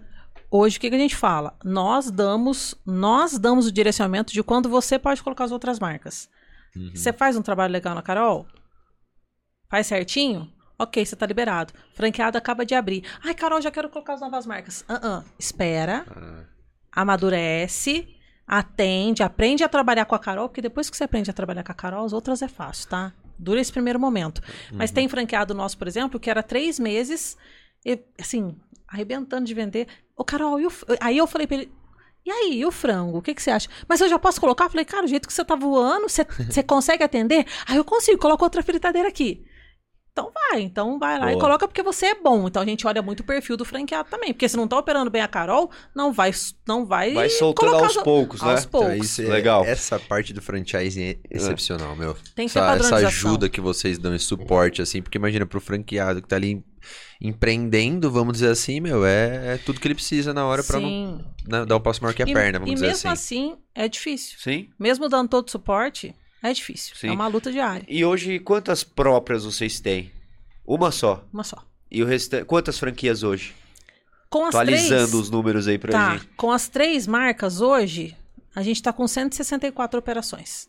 Entendi. Entre lojas físicas e pontos de venda, que a gente fala. Loja física e ponto de venda, porque, querendo ou não, é um ponto de venda essas marcas, né? Entendi. Aqui não necessariamente todas as lojas têm as três marcas, não, né? não necessariamente. É do Entendi. grupo, né, vamos dizer É. assim. É, é o grupo, não necessariamente. Um 64? Quantos são? 64, 64. Sabe o nome de todo mundo? Oh, nossa vida. E, e hoje, 164, meu, pô, parabéns. e hoje a partir de quanto pra ter uma, ser um franqueado da Carol Coxinhas? A partir de 155 mil. 150. A partir de, porque tem tantas variáveis, né? A gente sempre fala, ah, mas ah, você falou 100 155. Não. Ponto, a estrutura. Se você pegar um ponto que tá todo lascado, você vai gastar muito com obra. A parte elétrica você tem que ver. Tudo isso aí a gente achou um ponto, tá? Mas olha essas partes aqui pra gente não ter surpresinha no final. Né? Então a gente é sempre, a- é sempre o a partir de, a partir de 155 E mil. pra quem tá interessado, assim, é, média de faturamento, investimento, retorno, assim, vocês já estão muito bem estruturados nisso Sim. dar suporte pra 100, né?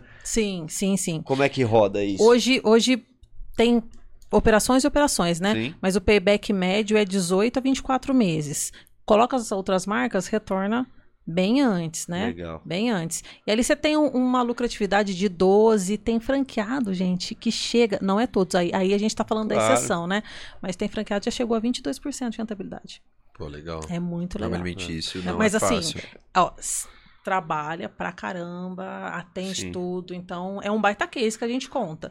É. Bem, bem chuta. Ele, ele domina os números. Franqueado que domina os números é outra percepção, é outra mentalidade. É, e, e também essa parte dos números, assim, é, no, no nosso ramo, é bem complicado porque muita coisa influencia, né? Mas o que eu vejo de ponto forte no de vocês é realmente a praticidade e mão de obra, conseguir enxugar, né, na estrutura, no- na estrutura física, no operacional, isso aumenta a margem do muito, negócio. aumenta muito. Mas sabe qual, qual que é a maior dor hoje, nossa, como franqueadora? É o franqueado, a gente entende o perfil, né? Eu falo, eu falo que a gente tem que se transformar de empreendedor para gestor. Então, o franqueado, ele tem muita vontade, ele tem coragem, porque é o perfil do visionário, de quem põe a mão na massa e faz acontecer. Só que só isso, hoje, não é suficiente. Você tem que ter habilidade, você precisa desenvolver novas habilidades. Gestão e conhecer os números é primordial. A gente tinha tanto problema com estoque, comprando demais. Ah, eu não tô vendo dinheiro. Vem cá, de, deixa eu entender a tua operação. Mas a, era demorado. Hoje a gente criou um departamento na Carol Coxinhas, que é o departamento de gestão financeira. Entrega os números pra gente que a gente dá tudo redondinho para você. Porque até para entregar os números, eu tenho dificuldade com o franqueado. É muito difícil a gente muda essa, mudar essa percepção. E o nosso trabalho lá é transformar empreendedores em gestores. Porque você precisa Empresários, virar né? em empresário. Eu não gosto de falar empresário, porque senão eles acham, ah, não, então, É. vamos, vamos gerir o negócio. Entendi. Gere o seu negócio, porque realmente é te transformar em empresário que a gente quer. Ah, mas então eu não preciso trabalhar mais? É. Que empresário eles acham que não trabalha. não, você só vai entender que você precisa mudar de fase. Eu sempre falo da pirâmide: operacional, tático e estratégico. Operacional qualquer um faz. Você vai começar no operacional. Só que daí você tem que desenvolver, desenvolver novas habilidades para você entender minimamente do seu negócio, para você entender número. E aí alguém tem que estar fazendo o operacional bem para você. E migrar para o estratégico. Eu, eu falo que se eu pudesse dar um conselho de virada de chave nossa, foi entender que só ficar com a barriga no balcão não ia funcionar. Lembra que eu tive que voltar quantas vezes para aprender coisas que eu não sabia e até hoje? Mas temos resistência. Ah, não é só trabalhar. Você tem que entender de número, porque às vezes você está comprando embalagem a mais, você está comprando insumos a mais. Às vezes a gente tem churros gourmet lá. Tá, você compra, vamos pegar um Ferreiro Rocher. Cara, é caro pra caramba. E às vezes a pessoa vai lá e come. A gente trabalha com Nutella, no sorvete, Sim. no açaí. Tudo é custo. Então eu trouxe um departamento lá dentro, e quem gere pra mim, né, o Lucas, tudo é custo. E ele fala, tudo é e tudo você tem que você tem que saber pra onde teu dinheiro tá indo. E aí a gente pega aqueles furos, a gente já pegou cada coisa E vai apontando pro franqueado. e vai apontando pro franqueado. A gente viu uma vez, te- teve um caso bem interessante. O franqueado comprava coxinha grande, a gente tem as minis e as coxinhas grandes, né? E a gente foi ver um dia, acabou a coxinha grande. Mas aí a gente fazendo a conta dele, pelo que ele vendeu, porque a gente puxou no sistema, não batia a conta. A gente foi ver que por dia eram consumidas na loja oito coxinhas grandes, fora os refrigerantes. Cara, a galera tava comendo, mas isso tem um custo. Ah, mas tipo, sem venda, você diz? Cê- eu, eu trabalho lá e eu, eu Comia. como. No final do mês, oito por dia é muita coisa. É muita coisa. Teve outro que a gente viu lá. Cadê coxinha vegana? É um pacote de 5 quilos, porque tem lugares que não vende tanto. Acabei de comprar semana passada. Ah, cadê? Sumiu coxinha vegana. Ué, acabou? Gente, acabou. Tá, deixa eu puxar no, no sistema aqui. Pra onde foi? A gente viu que tinha alguém que foi lá na loja, levou o pacote embora. É coisas pequenas que o dinheiro da gente vai embora, a gente não vê. Agora, isso, se eu, se eu não sei comprar direito, se eu não giro meu estoque, se eu compro mais embalagem, se eu não tenho o mínimo de controle, meu lucro, meu lucro vai todo ali. E as pessoas não têm essa noção que elas precisam fazer um planejamento financeiro desde o começo. Sim. Então, hoje, pra gente, quando o franqueado fala, ah, eu não tô vendo dinheiro, ok, então, cadê os teus números? Cara, sem número, não vamos conversar, porque a gente já tá atrás de você, ó. Sim. Agora que você veio, a gente tá lá. Em... A gente meio que implora, por favor. A gente quer te ajudar. É nesse nível. Aham, E quem não tem uma rede de franquia por trás, como é que faz? Exato. Porque, pelo que você tá falando, acho que a maioria das vezes é a mesma coisa. Vocês conseguem diagnosticar de maneira rápida Muito se ele rápido. abre um pouco o que tá acontecendo ali, Muito né? rápido. E consegue ajudar. Mas eu falo que a gente ajuda quando a gente vê, a gente precisa ajudar quem a gente vê que tá fazendo tudo certo, porque você tem que fazer a tua parte. É 70%, 30%, 70%, porque o negócio é teu. 30% de respaldo nosso. Então, se a gente consegue de- detectar tudo ali já de começo, se você tem, já tá fazendo teu planejamento, eu tenho os números, você usa o sistema, cara, tá baixa a venda dele. Vamos focar em marketing, vamos puxar pra perto, aí a gente consegue ajudar. Agora não dá pra você ajudar quem não quer nada com nada. Essa é a vantagem da franquia, né? Sim, sim. De- Desse suporte e tal. Pra quem tá começando, às vezes é, é o- esse suporte vale muito, né? Da, da Vale franquia. porque você não dá muita cabeçada, né? Aham. Lembra que o Fred veio um rapaz aqui de franquia, né? Ele, ele é formatadora, se eu não me Ah, engano. legal. Ele falou um negócio, não sei se foi no ao vivo ou fora, mas foi muito legal assim que ele falou assim, meu, franquia é monarquia. Ele falou, não adianta, porque se você quer ter sucesso, se você quer realmente atingir, você tem que usar o sistema, você tem que fazer isso, tem que fazer aquilo. Senão, tipo, Não, assim, senão você não vai ter sucesso que você tá comprando de mim. Exatamente. né? Você tem que ter a, a padronização que a franqueadora vende, tem que ser usada na ponta. Porque como é que a gente consegue mensurar as coisas? E é tudo muito regrado. Hoje eu falo, mesmo com toda o com todo o suporte que a gente dá, a gente vê franqueado passando por N problemas. Mas aí você vai ver, você fez isso? Ah, eu fiz uma vez, não deu certo. Uma vez? Você tem que, não é fazer pra dar certo, é fazer até dar certo, a constância que manda no negócio. O jogo hoje, gente, é pra quem tá ali fazendo todos os dias. O, o básico precisa ser feito todos os dias. Não tem nada mirabolante. Às vezes eles chegam, ai, o que, que você pode fazer? O básico. Faça o básico bem feito todos os dias, porque não tem nada extraordinário. Ah, vocês têm uma baita, seis pessoas no marketing, isso, aquilo, desenvolvendo coisas Sim. diferentes, vamos dizer assim. Sim. Aqui, lá- ali no, no PDV você tem que realmente vender, atender bem e tudo Sim, mais. é o básico sendo bem feito todos os dias. E claro que tem franqueados que trazem N ideias sensacionais pra gente. A gente tem essa coisa do da proximidade de ouvir. Uhum. Então a gente tem isso e utiliza muito, porque o franqueado lá na ponta sente muito o que está acontecendo também, né? E ele é muito agregador. Os franqueados também são muito agregadores. Que E legal. hoje tem Master franqueado, assim, alguém com várias unidades? Tem, tem né? master franqueado, tem. É, quanto que Temos tem? O que tem alguns. mais, assim, tem quantas? Três, quatro unidades. Legal. Isso é, eu acho que é o maior é, indicador de sucesso, É, né? O cara é. querer comprar É. outra pessoa. Mas hoje a gente vê uma dificuldade de crescimento por conta da mão de obra. A gente pós-pandemia. E eu tô trabalhando muito isso na minha rede agora. E é enxuto, né? Quantas pessoas você precisa de pra Ah, operar uma tem- loja? Olha, tem Ou não, não sei, na Hum. verdade. pelo movimento. Tem loja que, assim, quatro, cinco. Não é uma Entendi. coisa tão enxuta, assim, dois resolve meu Uhum. problema. Não tem Uhum. franqueado. Tem loja que tem oito pessoas trabalhando, é É, bastante mas coisa. aí é uma loja que fatura já Ah, também, fatura, né? Performa bem, É. performa bem. Mas começou faturando 20 mil, Aham. entendeu? Como é que fatura 140 hoje? Tem, Né? tem um número de é, X faturamento para X funcionário, uma relação? A gente faz a relação, É. por exemplo, e a gente Nossa, usa que isso legal. e a gente usa isso como como como base para o franqueado. Se você fatura 40, é dois, três no máximo e você. Não- ah, eu coloco 4, 5. Tá, mas você tá fazendo o que na operação com faturamento baixo desse? A conta não fecha, gente. Tem alguns indicadores, né? Tem que, é, cada, cada colaborador tem que te devolver no meu negócio. Uhum. Pelo menos 15%, 15 mil reais em faturamento. Então, 15 mil.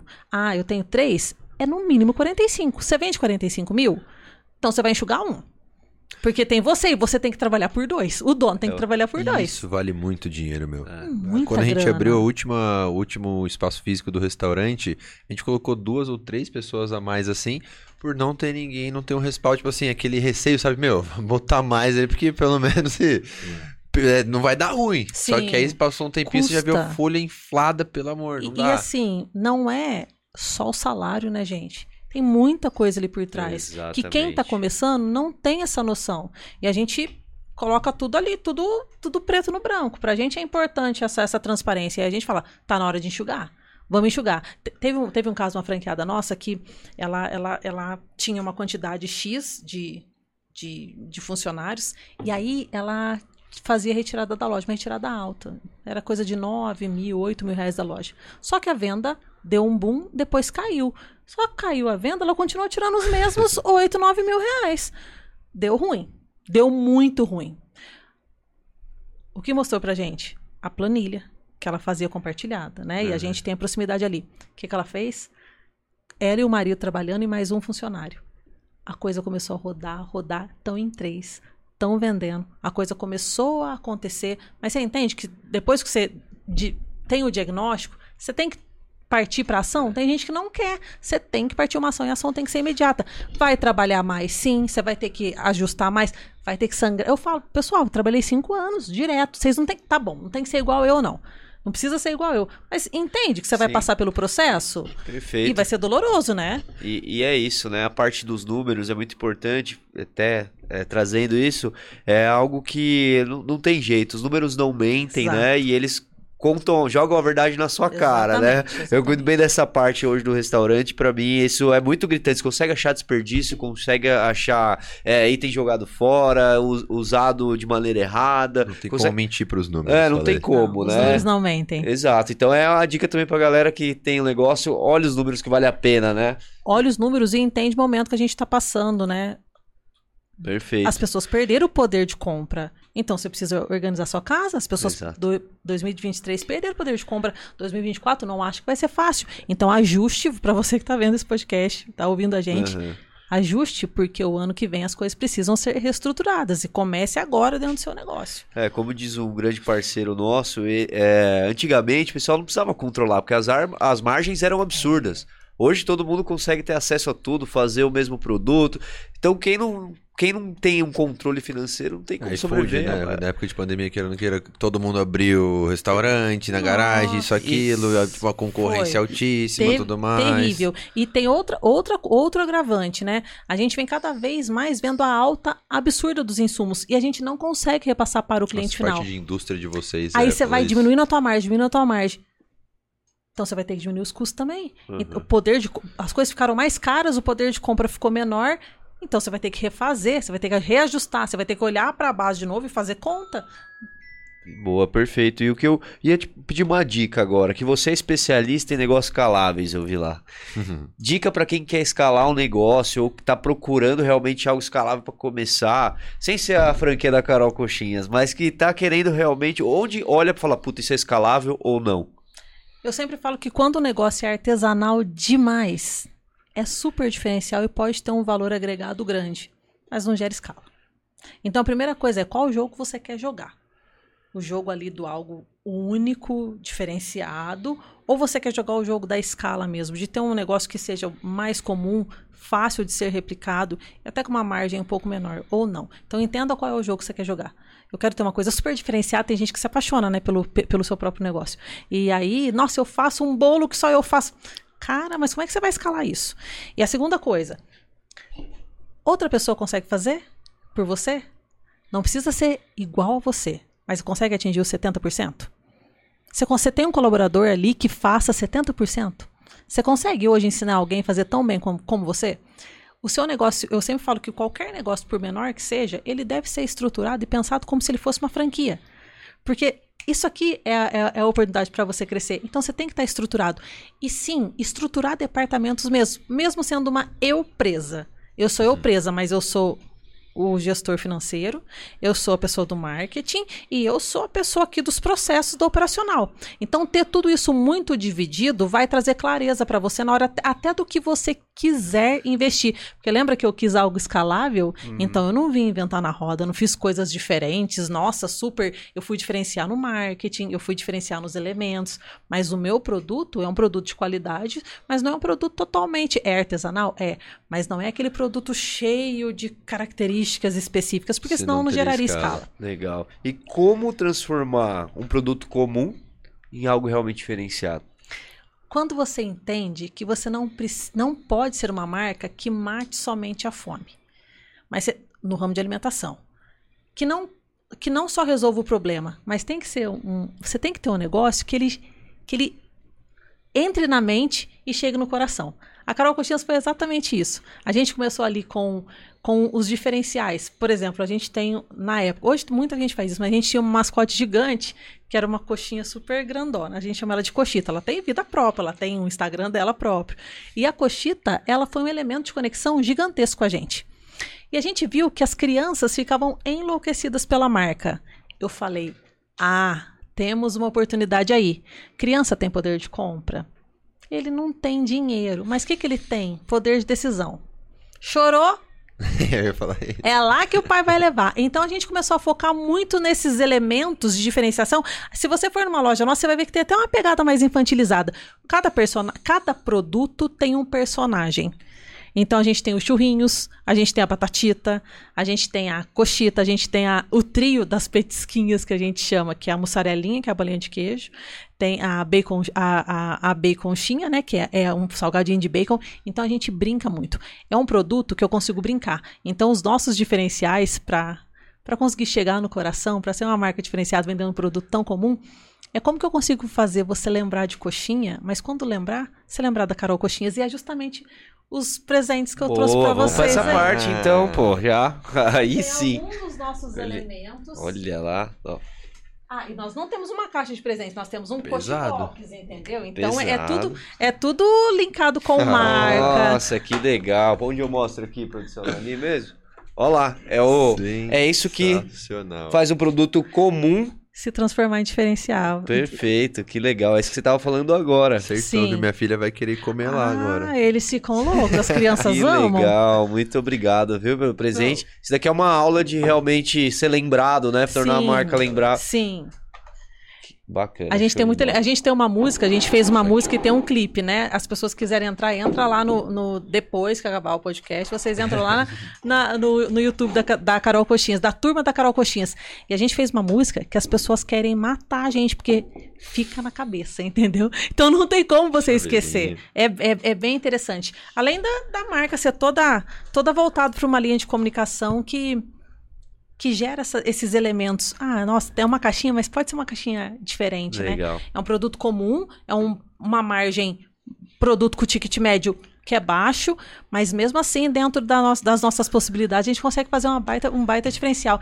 Ah, e essa revistinha Ah, que que você tá pegando, é bem legal que a, que a Carol Coxinhas hoje, a gente entrou na luta, a gente tem uma causa, so- uma causa social por trás da marca, que a gente levanta a bandeira mesmo de ser uma marca que consegue educar ou ensinar de uma maneira simples, lúdica, mas as crianças se protegerem contra o abuso infantil. Que legal. A gente tem uma música, a gente vai nas escolas, distribui revistinha, onde pode tocar, onde não pode. E a gente ensina de uma maneira bem leve, porque a marca consegue transmitir essa leveza, sabe? E, e o lúdico acaba sendo didático, né? Muito didático, conecta demais. Perfeito. Legal, meu. Parabéns, viu? Muito bom. Branding, olha isso daqui. É. Cada uma com uma carinha diferenciando tudo mais. E a Cara- gente não inventou a roda, né? Isso aí é os emojis que a gente transformou em coxa emoji. Legal. então você não precisa inventar a roda, só tem que fazer de um jeito diferente. Boa. Carol, Tá exposto aqui pro pessoal ver que, meu, Parabéns. muito bom. Parabéns mesmo. parabéns, muito obrigado pela sua presença. A gente já tá aqui quase uma hora e meia aí é, conversando, então tempo voa aqui quando tem boas histórias. Então, muito obrigado. Espero, Obrigada. esperamos que você tenha gostado do nosso bate-papo. Adorei o papo, gente. Estamos no ramo de alimentação também, né? Temos algo em comum. Exato, Muito se bom. deixasse, a gente ficava, ficava aqui a noite inteira. Agradeço. Eu ia aproveitar só para agradecer aí mais uma vez FG Imagens, Vila Nobre, que não falamos dele no começo. Falamos do Vila Nobre? Claro, Vila Nobre, Germânia, Bloom Gifts. Quem mais? iGreen. iGreen e Falamos tanto de comida, você esqueceu da a gente Cato trouxe um Japa? presente aí pra você também, nosso patrocinador Ah, é? que tornou tudo isso aqui possível. Ó, Cato a Japa, gosta de sushi? Essa gente, a coxinha gente é de mentira. ama. Ah, é? Esse é de A gente verdade. ama. É, esse é ama o- demais. É o nosso presente aí pra você, Obrigada. pra conhecer. E como não estão tão longe, dá pra vir um dia no rodízio aí Mas também. viremos, viu? Ele é louco por, É? por sushi. Bom demais. Vai comer bastante, é grandão, É. aí vai É. dar prejuízo lá. Ah, nascemos no mesmo ano. Aí, ó, viu? No mesmo ano. É, é pra mim abrir? Você fica à vontade. Se quiser Posso- abrir, pode já ver. vou- Abre. Pro Alexandre também. A galera acha que é de mentira quando recebe aqui, ó. Olha, gente, ainda sai daqui. Não, essa sai daqui fala pra você que as crianças devem morder, porque eu fiquei olhando aqui e falei, nossa. Mas eu dá- trouxe de verdade pra vocês também. Vocês Ah, levam pra casa, coloca na Ah, air fryer. Opa, do céu. é vida, ó. Cara, a embalagem. A cara da produção, acho que vai ter que ser aqui mesmo. Vai ter que ser aqui. Ai, tá tão lindo, sabe? Também tem umas marcas de apoio aí, não Olha são isso. nossas marcas, mas são parceiros. Olha aqui que diferente. Con- contar, esse daí é Se a gente- especial. Cara, isso é sensacional, hein? Esse daí foi uma jogada que a gente cansou de sujar o sofá com, com sachê. A camisa branca. E aí eu vi, não, foi atrás de um, de um fornecedor. A gente compra, meu, 10 mil unidades. Disso daí faz Não produção conta própria. segredo, pô. Não conta segredo. Ah, já falei. Vai ter que isso falar, é danado. Já, já é igual, igual eles, meu. A galera copia, a gente vai criar outra coisa Nossa, isso é diferente. incrível demais. Eu nunca vi. Pa- parar de derrubar show na camisa branca. O pessoal reclamava muito. Vocês estão vendo como a gente agrega valor? Eu vejo um baita valor nisso aqui, gente, que é uma dor. É uma dor pra quem vai comer. Sensacional. E essa caixa instagramável? Eu tô faltando escala, eu tô pensando até já em vamos vender isso daqui, isso daqui dá pra escalar. Essa caixa a gente faz todas as caixas com grafite que tem lá na nossa loja. Ai, que demais. São coisas das paredes de lá que. Cada ficaram embalagem é única, né? É um espaço da nossa loja também. Que legal. Abre aí pra ver o sushi, vamos ver vocês se têm tá. que, de verdade, vocês têm que conhecer lá, vamos marcar É. até pra gente, se der pra gente estar junto também, que, meu, vai ser um papo super gente, bacana. olha a cor. Olha isso. Vamos lá, mostra aí pra galera. É, chu- Ai, assim, gente, eu sou aquela que come e, e- e- e come com os olhos. Nossa, Carol, tá a gente lindo. também, pra Ai, você cheiro entender um pouquinho gostoso. da história, a gente é apaixonado por comida japonesa. Jura? Ó, ó que, que engraçado, como você perguntou no começo, a gente é amigo de infância E a gente começou a comer, eu eu fazia em casa, né? A gente fazia junto porque era caro. Na época a gente comprava no mercado, limpava tudo mais. Anos depois, né? Quem imaginar a gente foi abrir o delivery de comida japonesa. Sensacional. Primeiro da cidade. Exato. Jura? Gente, e tá um cheiro. É fresquinho. Mostra aqui pra galera ver, mostra aqui. Cadê? Olha lá. Gente, É de por verdade. favor, olha isso. Aí, Vocês não querem expandir ela pra Andradas, não? Bora? Vamos? Vamos fazer um negócio? Você Vamos ajuda a fazer? gente com franquia Vamos, e... vamos. fazer, É, essa é a parte. Quando o negócio é bom, tem que escalar. Boa, então bora. a gente Muito tá bom. procurando o caminho de escalar E, o nosso já negócio. estamos aqui, já, já ganhou uma noite já, hein? Gente, sensacional. Bom demais. Carol, Muito muito obrigado. Obrigado, Alexandre, também por ter vindo aí. Cara, o próximo é ter um microfone pra ele É, aqui, que sei que vindo. tem história boa aí Que também. ele é dos ó. números, ele não, não gosta Ele de falar é catão, muito. é, ele é. Boa. Mas é isso. Obrigado, valeu pela presença. Galera que acompanhou, se inscreve no canal. Não esquece de ativar o sininho. Toda segunda-feira estamos aqui às 7h37. Galera do Spotify também avaliar com 5 estrelas. É muito importante que leva esse conteúdo empreendedor legítimo para mais pessoas. É isso que é a nossa missão aqui. Mostrar que empreendedorismo real é, precisa ser desromantizado, né? Não é fácil, mas é ao mesmo tempo gratificante, né? Quando você consegue olhar para trás e ver uma boa caminhada, né? Falo que a gente tem que olhar pra nossa jornada e falar: caramba, principalmente quando tiver difícil. Relembre a sua jornada e o- tudo que você fez pra chegar até aqui. E sempre tem alguma coisinha que a gente deixou de fazer. Então, nossa, que legal, que prazer estar aqui com vocês. Ai, ainda bem que tá, tá acabando e eu vou poder comer, porque minha boca tá enchendo de água aqui. Boa, boa. É isso. Então, toda segunda-feira, às 7h37, joinha, sininho, ativa tudo aí pra ser notificado em todas as plataformas. Mais alguma coisa? Cara, siga-nos no Instagram, em todas as redes sociais, que ano que vem tem novidade. Estamos montando um estúdio de podcast Núcleo do Empreendedorismo. E voltem aqui para ter a experiência do restaurante Catujapa e a gente marca aí pra estar junto com vocês, que, meu, tenho certeza que vai, vai rolar outras A trocas gente aí. vai, a gente vai prestigiar vocês pessoalmente lá no restaurante, com certeza. Siga aí também Carol Coxinhas, tem o Instagram da Carol também aí na descrição. Quiser acompanhar o dia a dia, muitos insights lá também que eu vi, muita coisa relacionada ao empreendedorismo. Então segue lá Carol Coxinhas e Carol Martinelli, né? Isso aí. Última coisa, qual é a loja mais próxima aqui de Vinhedo? Campinas, acho que tem umas Campinas, duas, eu Tem vi. duas unidades, é. É. Duas unidades. Tatiba também, né? Tatiba, Tatiba, isso. Tá São as Vamos- mais próximas. Vamos atrás, vou atrás então, consumir Vamos, ter a vamos. experiência. Vão lá pra vocês experimentarem. Com Algum recado mais pra alguém? Quer mandar? Não, só que vocês que estiverem empreendendo, continuem, continuem, não desistam, ajuste as suas arestas e esteja sempre preparado para crescer, porque a empresa que não cresce desaparece. Boa, gostei dessa, hein? Valeu, rapaziada. Então, solta a vinheta, produção. E até semana que vem.